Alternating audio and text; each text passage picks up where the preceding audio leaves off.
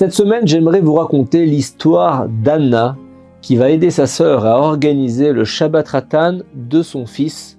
C'est le Shabbat une semaine avant les noces du futur marié dans la coutume ashkénaze. La sœur d'Anna a loué un grand domaine pour l'occasion. Anna sait que quand sa sœur organise une fête, elle tient à accueillir ses invités avec style, élégance, générosité, avec ce petit quelque chose en plus qui fait que tout le monde se sent bien. Elle tient à ce que toute la famille soit réunie, puisse profiter de cette simcha, de ce moment de joie, dans la détente, le bonheur et tout. Anna prend donc la route avec son mari Gershon, jeudi en fin de journée, après avoir chargé le coffre de décoration. Ils ont plus d'une heure de route. Ils arrivent à 21h30, le traiteur, un certain Mandy Weiss, déjà en pleine action avec toute son équipe. Anna se présente à l'équipe qui l'aide à décharger sa voiture de toutes les décorations florales et ils discutent ensemble de l'emplacement des tables. Une heure plus tard, Gershon sursaute. Il se souvient brutalement qu'au milieu de toute cette agitation, il n'a pas encore prié Arvit l'office du soir. Depuis le décès de son père, il y a un an et demi, il a pris sur lui de toujours prier en minyan.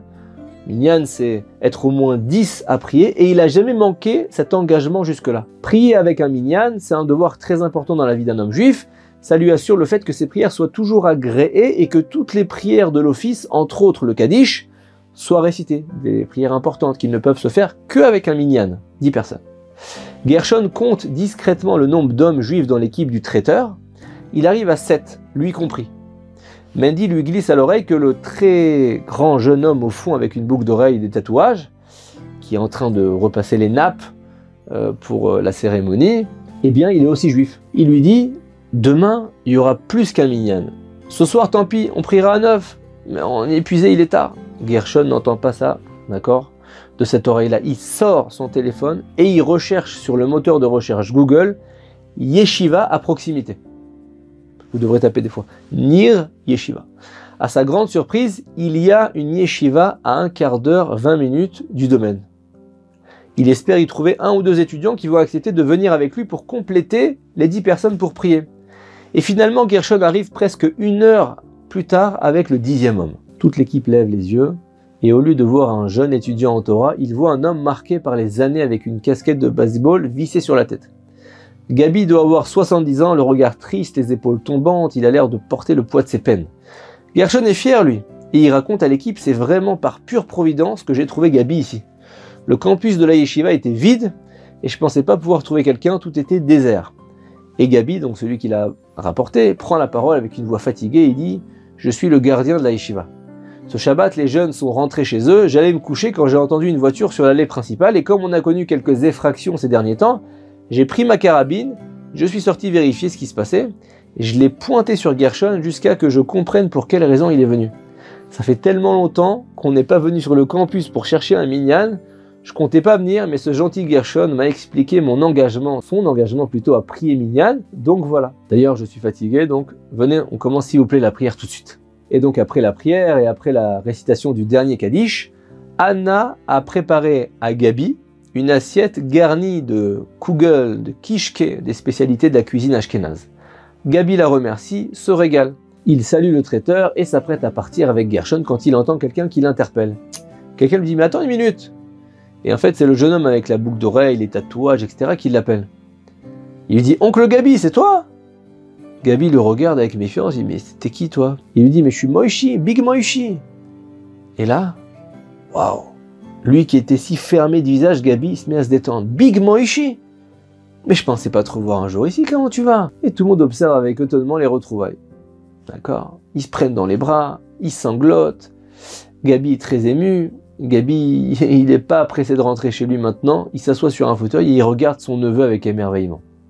Moishi Ils ont dit que tu étais tombé sur de mauvaises fréquentations, que tu reviendrais plus à la maison. Ils ont dit que tu n'étais plus du tout religieux. Et là, Moshe répond à voix basse, il dit, bon, c'est pas faux. Je m'étais fait la promesse que je passerai plus la porte de chez moi, que je reviendrai plus tant que mon beau-père serait dans les parages, j'ai tenu ma promesse. Son oncle lui répond et lui dit, c'est dommage, tu sais que tu aurais pu rester chez moi, tu aurais pu venir à tout moment, ma porte est toujours ouverte au fils de ma sœur. Moshe raconte à ses collègues son histoire, comment sa mère s'est remariée après un douloureux divorce, comment on l'a de gauche à droite, de famille en famille, son beau-père ne voulait pas de lui et sa maman avait peur de s'opposer à son nouveau mari. Il a décrit sa solitude, son désespoir, son sentiment d'être indésirable. Il a économisé chaque centime pour aller rendre visite à son père qui habite à l'étranger, mais ça n'a pas marché non plus avec lui. Et pire que ça, après une violente dispute, il est revenu brisé de là-bas, dévasté, sans toit. Il a erré pendant un long moment dans les rues. Il vivait de la générosité des gens. Bref, c'était terrible. Sa mère est ensuite décédée. Le dernier lien qui le relie à son passé s'est coupé. Et il dit à la fin J'étais au plus bas quand j'ai rencontré Mandy Weiss, le traiteur. Il m'a rien demandé, il m'a embauché. Il m'a bien payé. Il m'a donné un logement. Et pour la première fois depuis des années, j'ai un toit. Je lui dois tout. J'en ai fini avec mon ancienne vie. Ma mère est partie.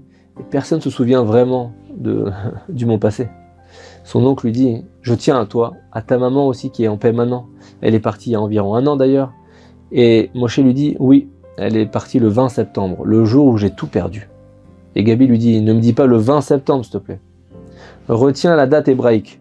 C'était le 17 du mois de Elul, un dimanche soir. Ce Shabbat, ce sera son année, son année anniversaire de décès. Et là, on entend un soupir. C'est Gershon qui réalise qu'on a affaire à un petit miracle. Moshe va peut-être réciter pour la première fois le Kaddish pour l'élévation de l'âme de sa maman à l'occasion de l'année de son décès. Le concours de circonstances est magnifique. Pensez-y. S'il n'y avait pas eu le Shabbat Ratan de leur neveu, à cet endroit précisément, si Gershon n'avait pas pris sur lui de prier uniquement en minyan, si la yeshiva avait fonctionné comme d'habitude, Gershon n'aurait jamais pris Gabi pour compléter les dix personnes pour prier à ce Shabbat Ratan. Donc ce dernier-là n'aurait jamais pu retrouver son neveu Moshe pour le prévenir de la date exacte du décès de sa maman, pour qu'il puisse faire la prière au bon moment. Il reste une question en suspens. Comment s'assurer que Moshe prie bien avec un minyan ce Shabbat? Du moins priera bien avec un minyan. Et à ce moment-là précis, Anna, sa femme, s'adresse soudainement au petit Moshe, la boucle d'oreille, et son oncle, Gabi, avec une certaine détermination. Elle leur dit Tous les deux, vous êtes nos invités Shabbat. Moshe priera et dira Kaddish pour sa mère à l'occasion de l'année de son décès, et vous, Gabi, vous serez à ses côtés. Je vais prévenir ma sœur tout de suite. Et tout au long du Shabbat, Anna, qui souhaitait cela, a senti que l'année Shama, l'âme de Moshe, s'est régénérée il a réalisé qu'il n'était pas une personne seule, anonyme, mais un membre aimé et chéri du peuple juif. Très souvent dans nos vies, on a l'occasion de mener des actions de recette de bienfaisance, en invitant une personne isolée à notre table de Shabbat, personne divorcée, célibataire, tout simplement seule de passage, pendant les fêtes, en ayant des paroles réconfortantes pour n'importe qui tout au long de la semaine, pour notre prochain, pour n'importe qui, en prenant soin des autres. Par ces émouvantes retrouvailles-là, Anna a pris l'initiative de revigorer l'âme juive de Moshe qui s'était éteinte à cause des épreuves et des malheurs qu'il avait traversés. Grâce à un concours de circonstances extraordinaire, Moshe il a pu réciter le Kaddish.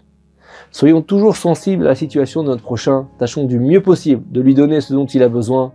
Ce sont des vies qui en dépendent. Shabbat Shalom.